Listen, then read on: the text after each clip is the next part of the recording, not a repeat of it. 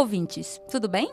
Aqui é Raquel e estou em mais um episódio do Sonora Jurídica, o podcast do Vai Cair na OAB. No episódio de hoje, nós vamos conversar sobre uma temática que é geralmente muito, muito debatida, muito conversada em qualquer ambiente, em qualquer situação, e existem muitos casos por aí que vocês vão ver que essa temática que a gente vai abordar é muito aplicada. São os direitos e as garantias fundamentais. E quais as diferenças que isso tem dos direitos humanos e como é que a gente pode trabalhar isso, como é que geralmente pode ser trabalhado isso dentro da OAB. E para conversar sobre todas essas, essas questões constitucionais, nós estamos aqui com a professora de Direito Constitucional, Maíra Kerstenzestik. Boa tarde, professora. Boa... Bom dia, boa tarde, boa noite. Muito obrigada pelo, por participar do nosso podcast. Seja bem-vinda. Obrigada, Raquel. O prazer é todo meu em estar aqui com vocês do Sonora Jurídica para falar um pouquinho sobre direito constitucional, que é a matéria que eu mais amo nessa vida. É, principalmente quando a gente fala de exame de ordem, é uma das disciplinas mais importantes a serem estudadas, né? afinal caem sete questões, então são muitas questões, e também não é pelo fato de que alguns temas abordados em direito constitucional também podem cair na matéria de direitos humanos e vice-versa, ou também como tema transversal de outras matérias. Então é importante o estudo dessa disciplina por conta disso. Perfeito, professora. Então vamos lá. É, só para todo mundo estar contextualizado, nós vamos aqui no primeiro bloco entender um pouco essas diferenças entre direitos fundamentais e, e direitos humanos e quais são essas a, as fundamentações, né? Quais são as, a, a, titularidade e os exercícios que esses direitos fundamentais né, requerem e pedem. No segundo bloco, nós vamos falar um pouco sobre tratados internacionais de direitos humanos e também alguns casos aí que possam, que existem, né? Né? A gente não vai falar sobre todos os casos, porque senão a gente não vai sair daqui hoje. Mas vamos conversar sobre alguns casos específicos que a gente pode ter, ver essa diferença ser aplicada. E no terceiro e último bloco, como sempre, quem já acompanhou o nosso podcast já entende como é que funciona, nós vamos falar sobre a OAB, o exame de ordem, e como é que esses assuntos eles podem cair na sua prova, seja na primeira ou na segunda fase.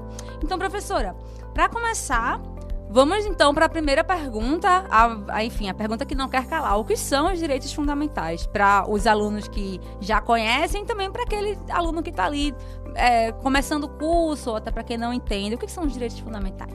Geralmente, né, quando há essa pergunta, a maioria das pessoas não conseguem estabelecer um conceito, uma definição exata do que seria direitos humanos ou então direitos fundamentais. A maioria sabe dizer alguns, né, como por exemplo direito à vida, direito à liberdade, liberdade de expressão, manifestação, direito de ir e vir, uh, direito de ir e vir também, né, que está na liberdade de locomoção é, liberdade religiosa, liberdade de crença, também direito à segurança, direito à propriedade. Então, quando a gente pergunta o que, é que são direitos fundamentais, a maioria das pessoas dizem alguns, mas não consegue né, estabelecer e definir o que exatamente seriam direitos fundamentais. Conceituar, assim, conceituar em duas linhas o que é que é. Exatamente. É difícil, né?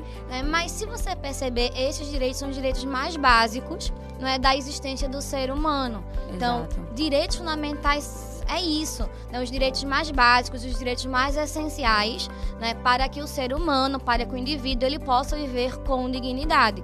Tanto que a nossa Constituição, lá no artigo 1 inciso 3 estabelece como um dos princípios fundamentais da República Federativa do Brasil a dignidade da pessoa humana. Então, toda vez que a gente fala em direitos fundamentais, nós também temos que fazer essa ligação com a dignidade da pessoa humana, né? entendendo os direitos fundamentais não só como aqueles que estão ali no artigo 5 porque toda vez que a gente fala em direitos fundamentais, aí todo mundo já fala, né? Ah, aqueles do artigo 5 mas não só exatamente do artigo 5 Lá no artigo 5 a gente tem uma série de direitos fundamentais, mas que são mais atinentes ao indivíduo em si. Então, são os direitos individuais e coletivos que estão ali no artigo 5 Mas o, os direitos fundamentais, eles vão muito além do artigo 5 ah. Olha aí. Então a gente tem ali no artigo 6 artigo 7 artigo 8 e artigo 9 né? e décimo e décimo primeiro também os direitos sociais, que também são direitos fundamentais. Né? Então o, o, conceito de direito fundamental, ele é bem mais amplo do que a, imagina, a gente imagina ser.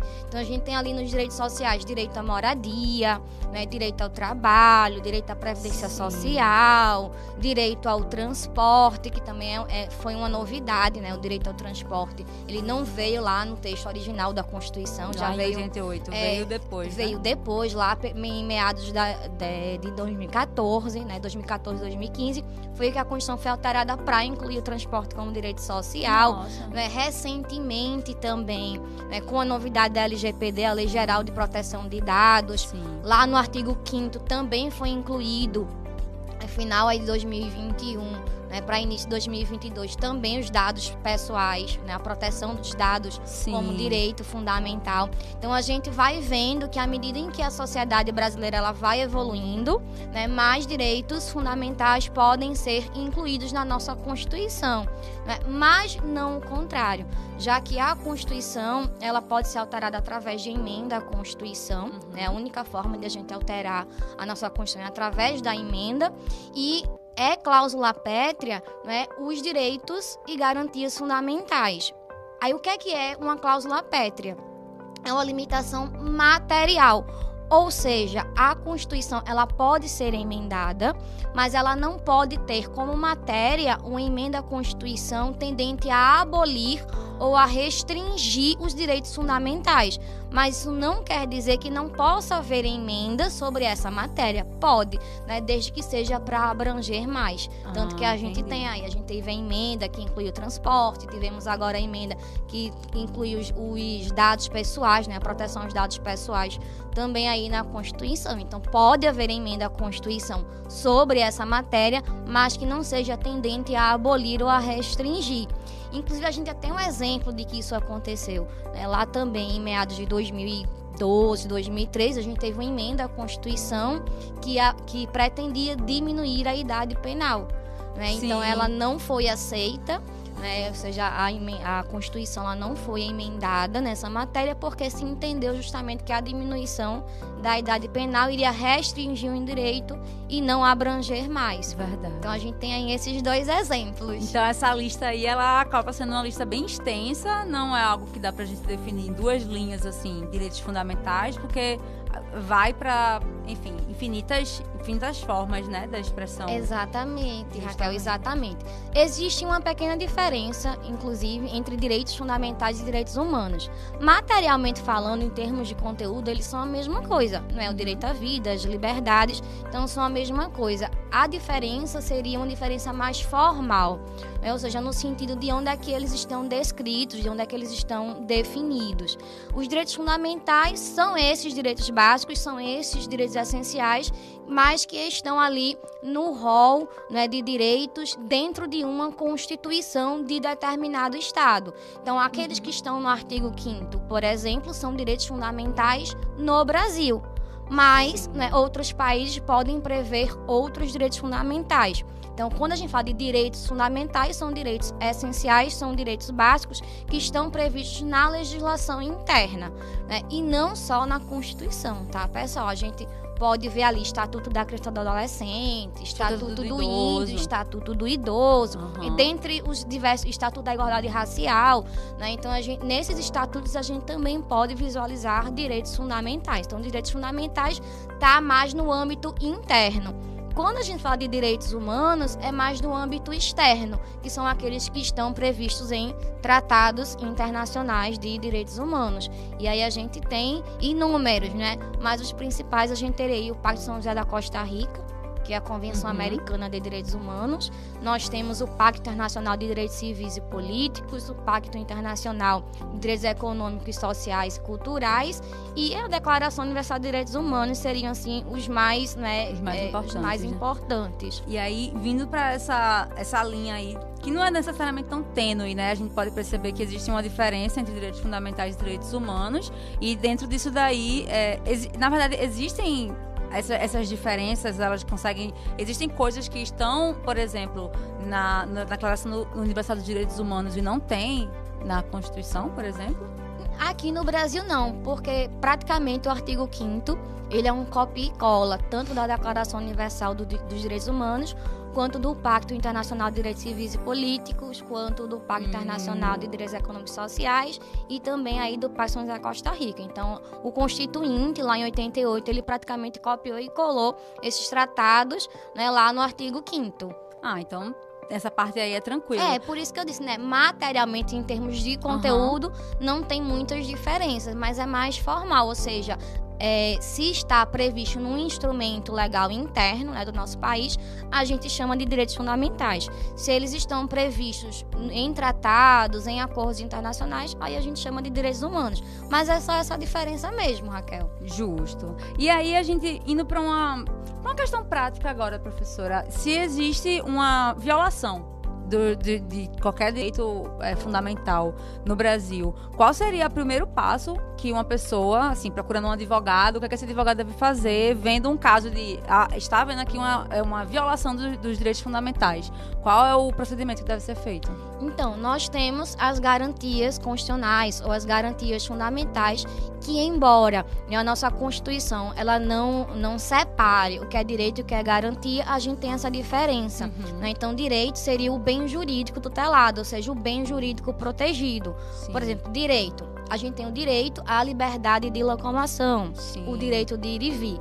Se esse direito de ir e vir ele é violado, nós temos um remédio constitucional, que é uma garantia fundamental do habeas corpus. Então é como se fosse, por isso que a gente chama de remédio. Né? Para toda é doença tem uma medicação, tem um remédio. Então para toda violação a direito fundamental, a gente também vai ter um remédio. Então, para a liberdade de locomoção especificamente, a gente tem um habeas corpus. Uhum. Se a informação pessoal, é, ela for, é, se, a, se o impetrante, se a pessoa, ela não tiver acesso à informação dela mesma, né? ou seja, informação pessoal, se ela tiver acesso, mas não conseguir corrigir, retificar, ou se ela, se ela quer apenas complementar a informação, ela vai até o órgão detentor uhum. dessa informação e não consegue, né, não consegue acessar a informação, não consegue retificar a informação, não consegue complementar a informação, aí diante da negativa do órgão,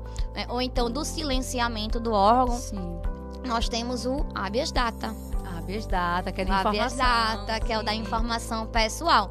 Mas cuidado, porque não é qualquer informação. Se essa informação ela for, por exemplo, uma informação de obra pública ou informação relativa a terceiro, a gente vai ter um outro remédio que talvez seja o mais famoso de todos, que é o mandado de segurança. O mandado de segurança ele é justamente Verdade. o remédio a ser impetrado para proteger qualquer direito líquido e certo não amparado por habeas corpus ou habeas data, ou seja, se não for liberdade de ir e vir, se não for informação que pessoal que esteja sendo violada, provavelmente vai ser um mandado de segurança, né? Uma das maiores características desse remédio é a sua subsidiariedade, ou seja, quando não serve para essas duas coisas, aí provavelmente vai ser mandado de segurança. Então, se a gente tem ali uma liberdade de crença, uma liberdade uhum. religiosa, é, uma liberdade de culto, uma liberdade de expressão, manifestação, reunião, uma liberdade de associação sendo violada, uhum. provavelmente é um mandado de segurança, né? Inclusive, foi, caiu agora, agora né, no último exame. O, né, a, último a, peça exame. constitucional foi um mandado de segurança, né? E a gente pode até falar sobre isso no, lá no final, no nosso terceiro Exato. bloco, a gente pode comentar um pouquinho sobre Exato. essa peça, né? E, é, é, a gente também, Raquel, Exato. tem outros remédios. A gente tem aí né, o mandado de injunção, que ele serve para suprir omissão inconstitucional. Uhum. Ou seja, às vezes a Constituição ela prevê um direito fundamental, mas alguém, né, ou então um grupo de pessoas não consegue exercê-lo pela falta de norma regulamentadora. Ou seja, hum. você tem um direito fundamental, mas não consegue né, exercê-lo porque Exercer. falta uma lei para regulamentá-lo.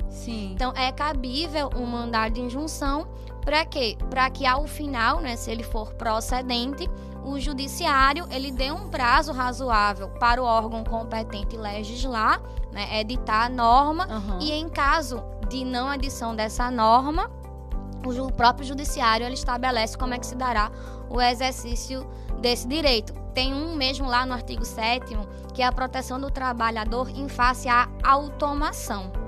Né? Ou seja, é a substituição da mão de obra humana por máquinas. Por máquinas. Né? A gente viu isso acontecer, Sim. a gente vê isso acontecendo. Né? A gente, eu, né, Mas sou mais velha, né? Eu tô, isso tô na ainda... faixa dos 30.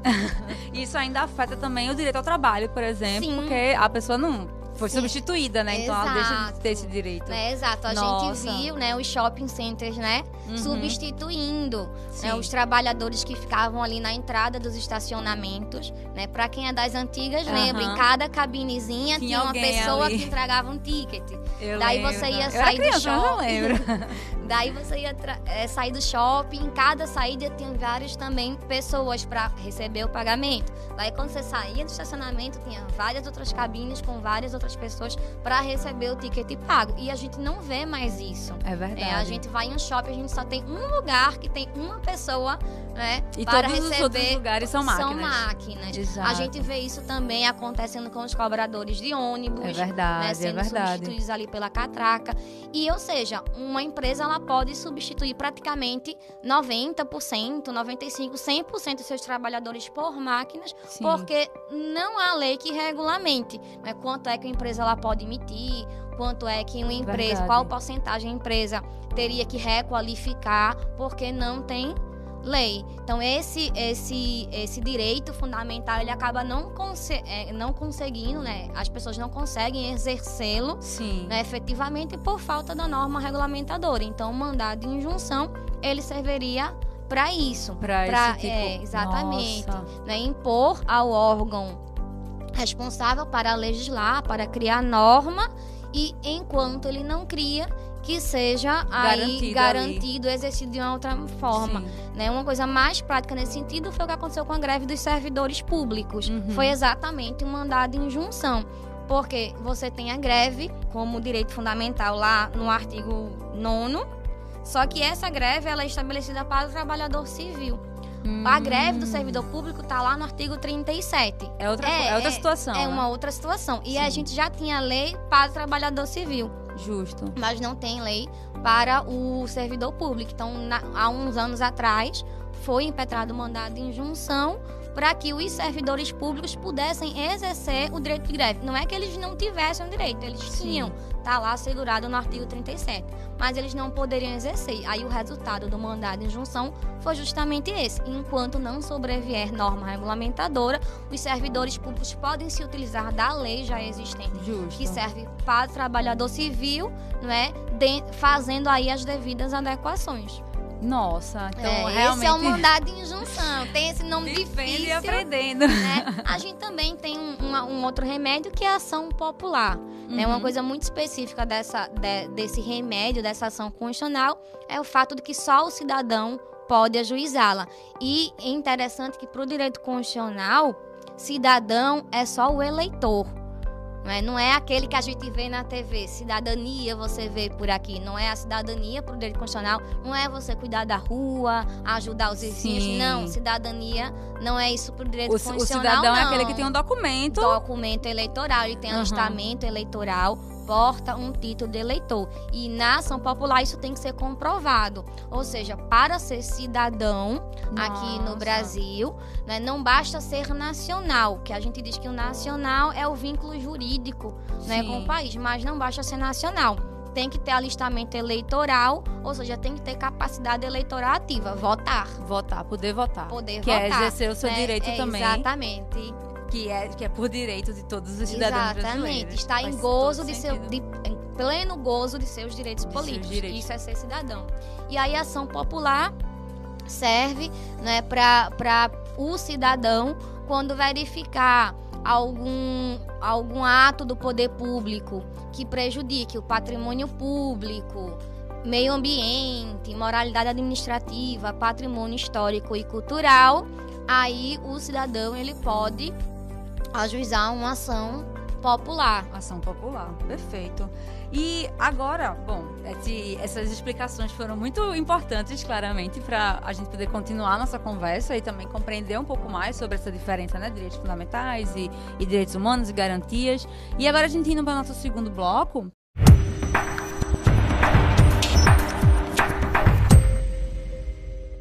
a gente já compreende como é que funciona dentro do âmbito nacional. E a gente indo para âmbito, enfim, não só o âmbito internacional, mas também o impacto que tratados internacionais têm, como você já tinha falado no começo, né, que os tratados internacionais, eles é, inspiraram muito do que é a nossa Constituição. E como é que como é que eles são, como é que existe essa conversa para que exista um, por exemplo, o, a própria Declaração dos Direitos Humanos ou as outras declarações, os tratados que você mencionou, como é que eles foram pensados para serem colocados em prática e, enfim, existirem? Pronto. Né? A competência para assinar um tratado internacional é lá do presidente da República, está lá uhum. no artigo 84, que é de competência, que é a atribuição do presidente da República a assinar, celebrar tratados internacionais. Mas não basta lá a concordância do presidente da República. Para que esse tratado internacional ele passe a, passe a valer no âmbito interno, né, ou seja, aqui dentro do Brasil, é necessário passar por um procedimento legislativo. E aí depende, né? Depende se esse tratado internacional ele versar sobre direitos humanos ou não.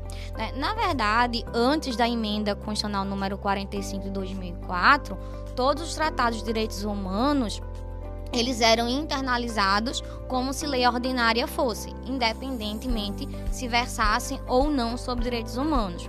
Quando a emenda constitucional número 45 de 2004 alterou a Constituição e trouxe né, lá para o artigo 5 parágrafo 3 é, uma disposição, essa disposição alterou a forma como os tratados internacionais de direitos humanos seriam aprovados aqui no Brasil. Olha aí. Então, desde 2004, os tratados de direitos humanos aprovados a partir dali, né, a partir da emenda 45, eles passam a ter status né, de norma constitucional. Por quê? Porque o procedimento é praticamente o mesmo das emendas. Uhum. Então, hoje a gente tem, né, o que eu digo que a gente tem três status, né, três hierarquias de tratados internacionais.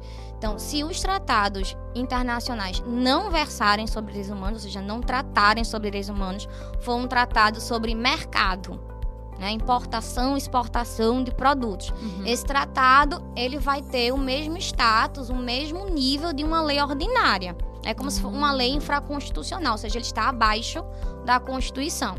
Agora, se os tratados um, for um tratado de direitos humanos, aí você vai ter que verificar se ele foi aprovado antes da emenda constitucional número 45 ou se ele foi aprovado depois.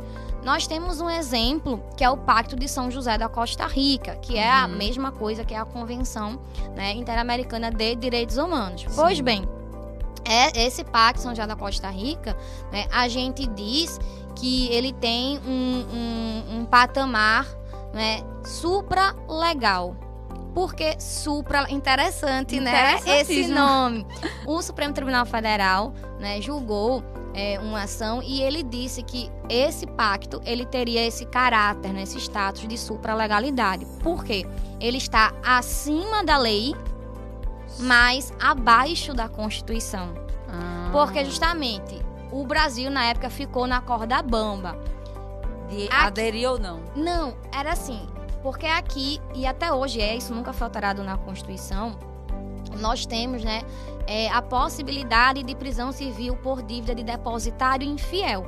Tá lá ainda isso na Constituição, ou seja, alguém que estava devendo, por exemplo, financiamento de carro. Uhum. Então, quando a Constituição de 88 foi feita, era possível alguém que tivesse devendo financiamento ser preso. Ah, entendi. Era. Só que aí o Brasil ele assinou o Pacto de São José da Costa Rica, que vedava, que proibia isso.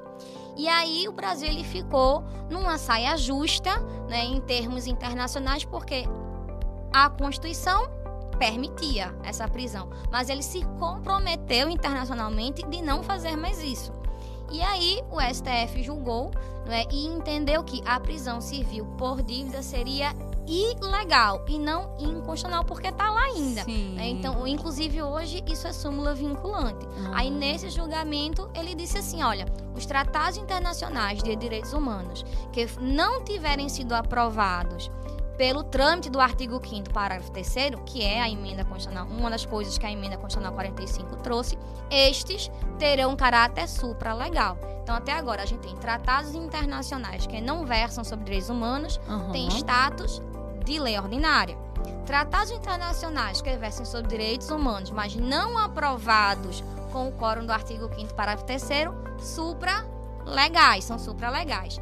E aqueles que foram aprovados após essa emenda, né, a partir ali do trâmite do artigo 5 parágrafo 3 estes tratados internacionais de direitos humanos têm o mesmo caráter, né, está ali no mesmo patamar de uma norma constitucional, tem, equivalem a normas constitucionais.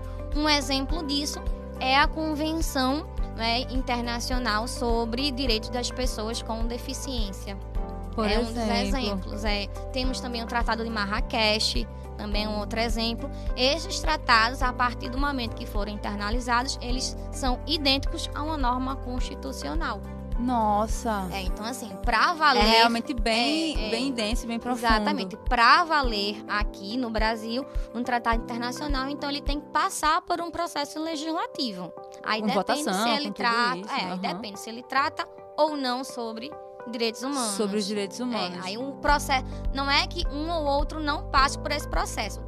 Ambos passam Sim. por processo legislativo, mas aí é diferente. Perfeito, perfeito. Então, é, dando continuidade ao nosso segundo bloco, é, vamos falar então, vamos conversar um pouco sobre alguns casos práticos que estejam aí acontecendo, atualmente ou não necessariamente atualmente, mas que também marcam aí a memória das pessoas. Quais seriam alguns casos que você poderia dar pra gente, professora, de exemplo, é, sobre a aplicação né, dos direitos, a aplicação das garantias? Pois bem, Veja só, Kel, é, o que acontece muito são conflitos entre direitos fundamentais. É, a, a, gente se depara muitas vezes com esses conflitos, ou seja, né, é, a gente vive na sociedade, né, então cada indivíduo ele vai ter ali o seu exercício, o seu direito fundamental, mas muitas vezes esses exercícios entram em conflito. Né, então acaba que um direito fundamental briga com o outro. Uhum. Ora, né, então o STF, ele dentro da sua interpretação da Constituição, ele se utiliza muito né, de alguns métodos né, que a gente chama de métodos de interpretação, princípios de interpretação constitucional, e aí ele vai se utilizar muito né, da, do princípio da concordância prática, da harmonização, porque a ideia não é, é que nenhum direito fundamental ele seja é, excluído, né? mas só que é o seguinte, nenhum direito fundamental é absoluto. Uma das Justo. características que a gente tem dos direitos fundamentais é que os direitos fundamentais eles são relativos. Nem o direito à vida, nem o próprio direito à vida que a gente coloca ele num patamar né, bem no alto, no ali. endeusamento do direito à vida, nem ele mesmo é um direito absoluto. Na verdade, a doutrina, né, trata que a gente teria é, é, algum direito absoluto, que seria, por exemplo, ali, não é, é é, praticar a tortura, né? Proibição, vedação Sim. à tortura. E alguns doutrinadores vão dizer que esse seria absoluto.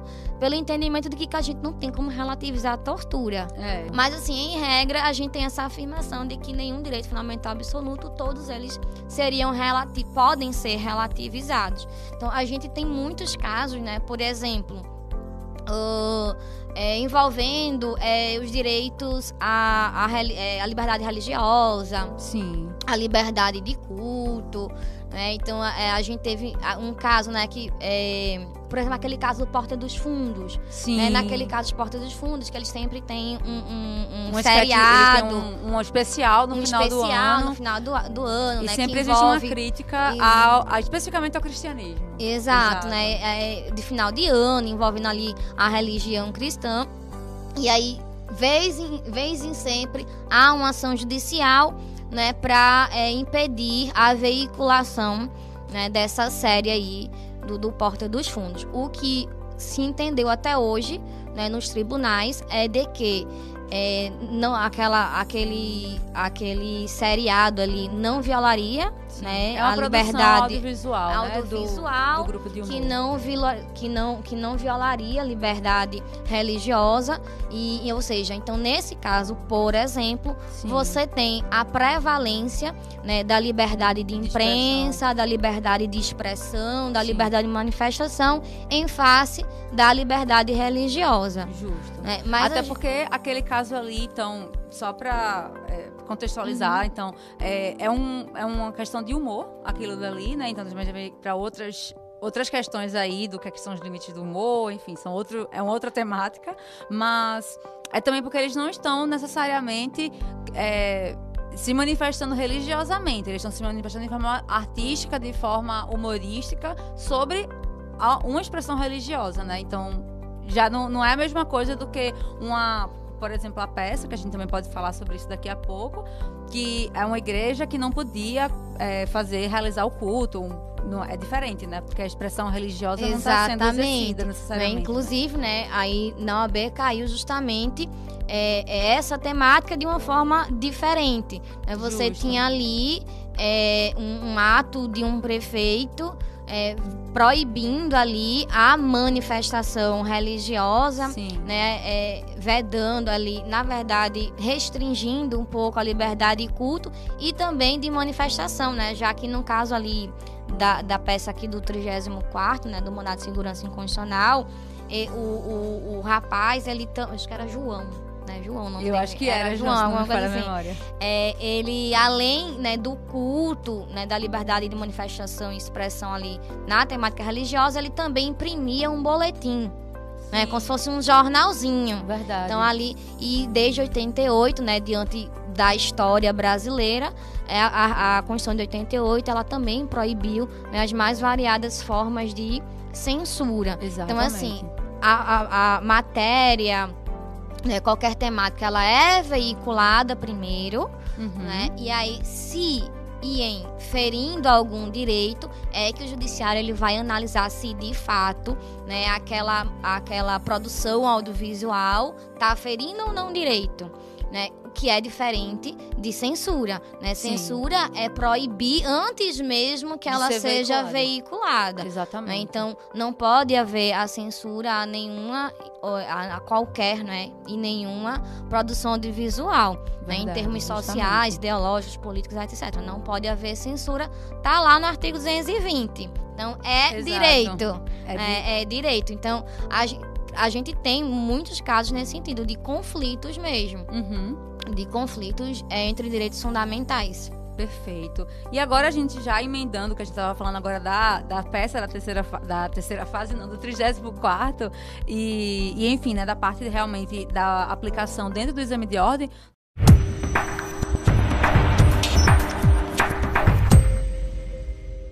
nosso terceiro bloco, é o bloco final do nosso podcast, a gente sempre fala sobre o exame de ordem e sobre como é que esses assuntos que a gente aborda no nosso podcast são abordados. Então, professora, é, você pode até comentar um pouco também, é, apesar de que os nossos seguidores, do, os seguidores do Vacaí é na OAB já, já acompanharam também os comentários que aconteceram sobre a, a segunda fase, mas você também poderia falar assim um pouco mais sobre essa segunda fase especificamente, né? E também como o assunto que a gente está falando aqui, os direitos fundamentais, eles podem cair no exame de ordem, na primeira ou na segunda fase também.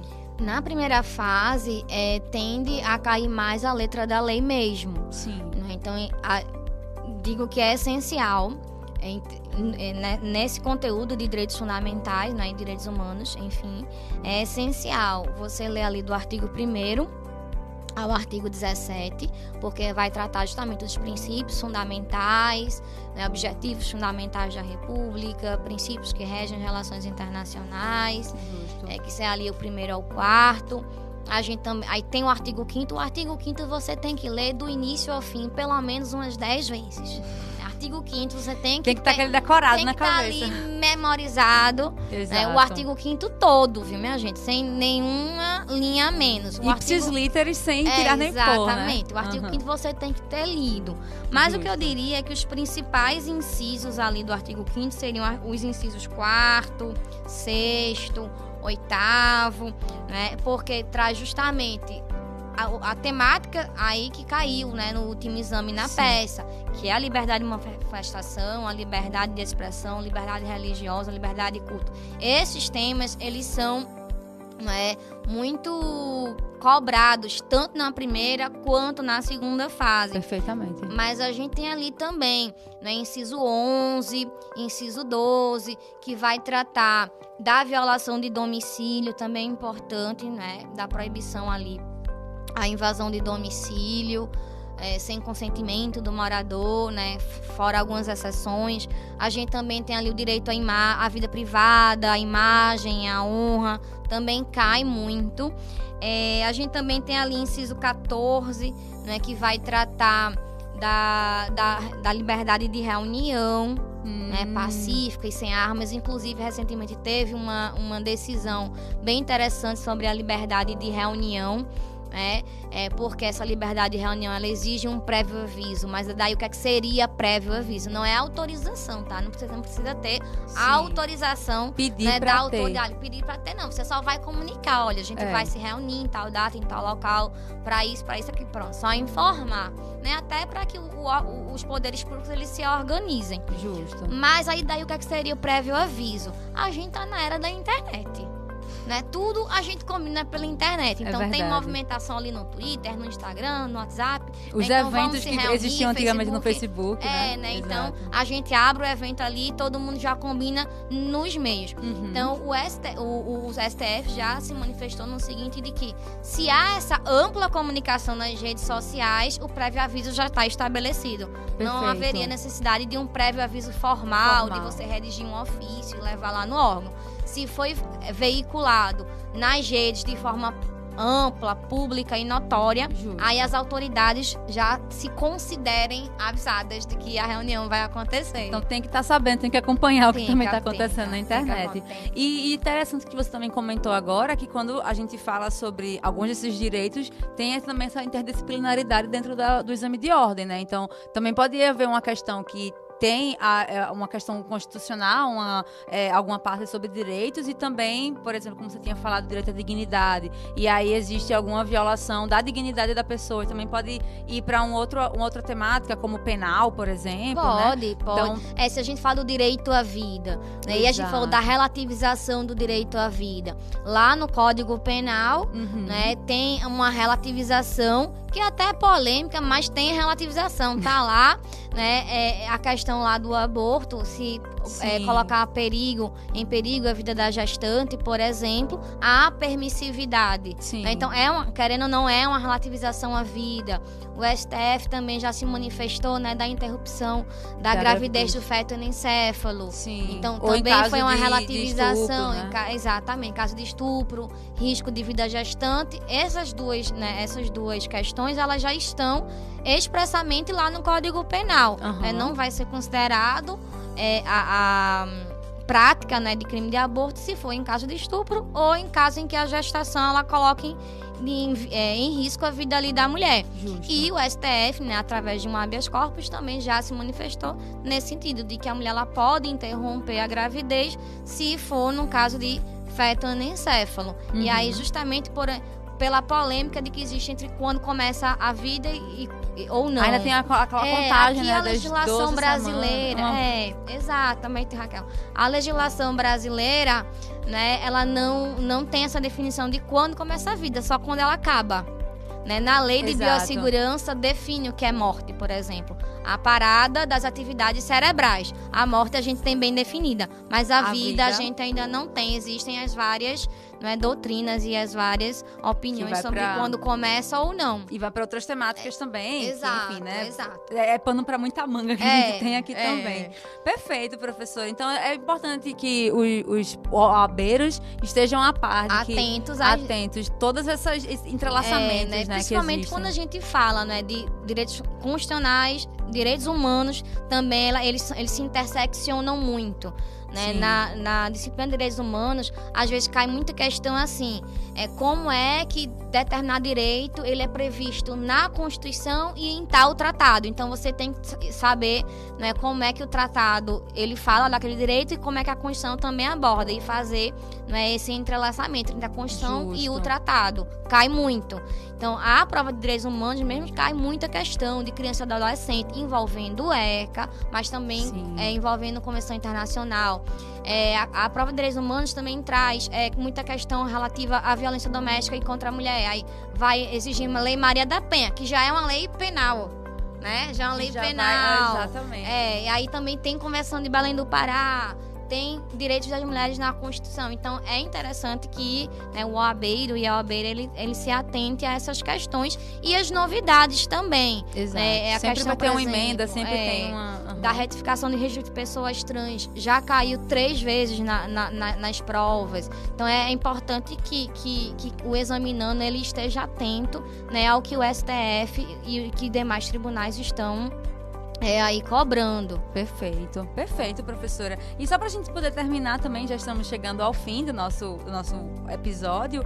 É, você teria alguma, alguma dica de como fazer com que o OABeiro que, que está aí estudando consiga reter tantas informações? Talvez seja uma pergunta mais minha, assim, de como é possível lembrar de tantas coisas. É, eu acho que, assim, desde o início do curso, né, você tem que ir adquirindo a base. Sim. É essencial que você tenha feito uma boa graduação. Mas se não fez, né, não tem problema não.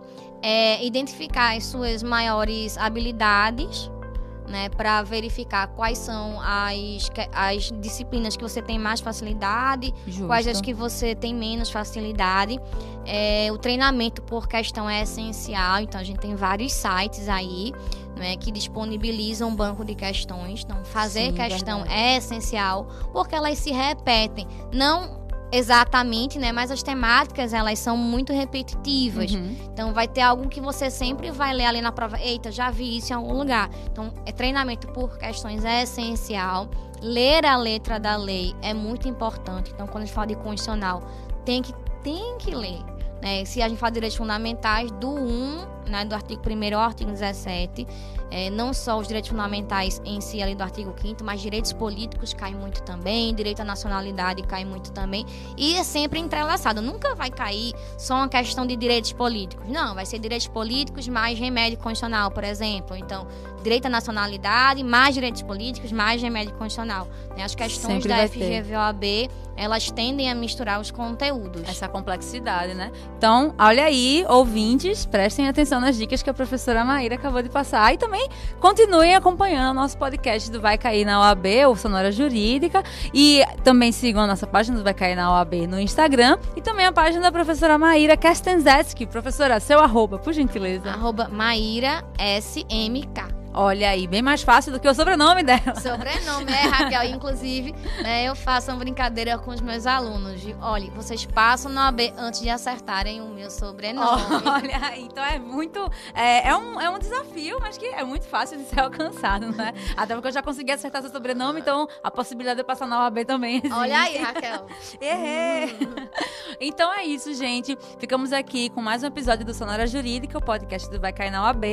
Acompanhe os próximos episódios episódios também. E também os episódios anteriores estão todos disponíveis no Spotify e também no nosso feed no Instagram.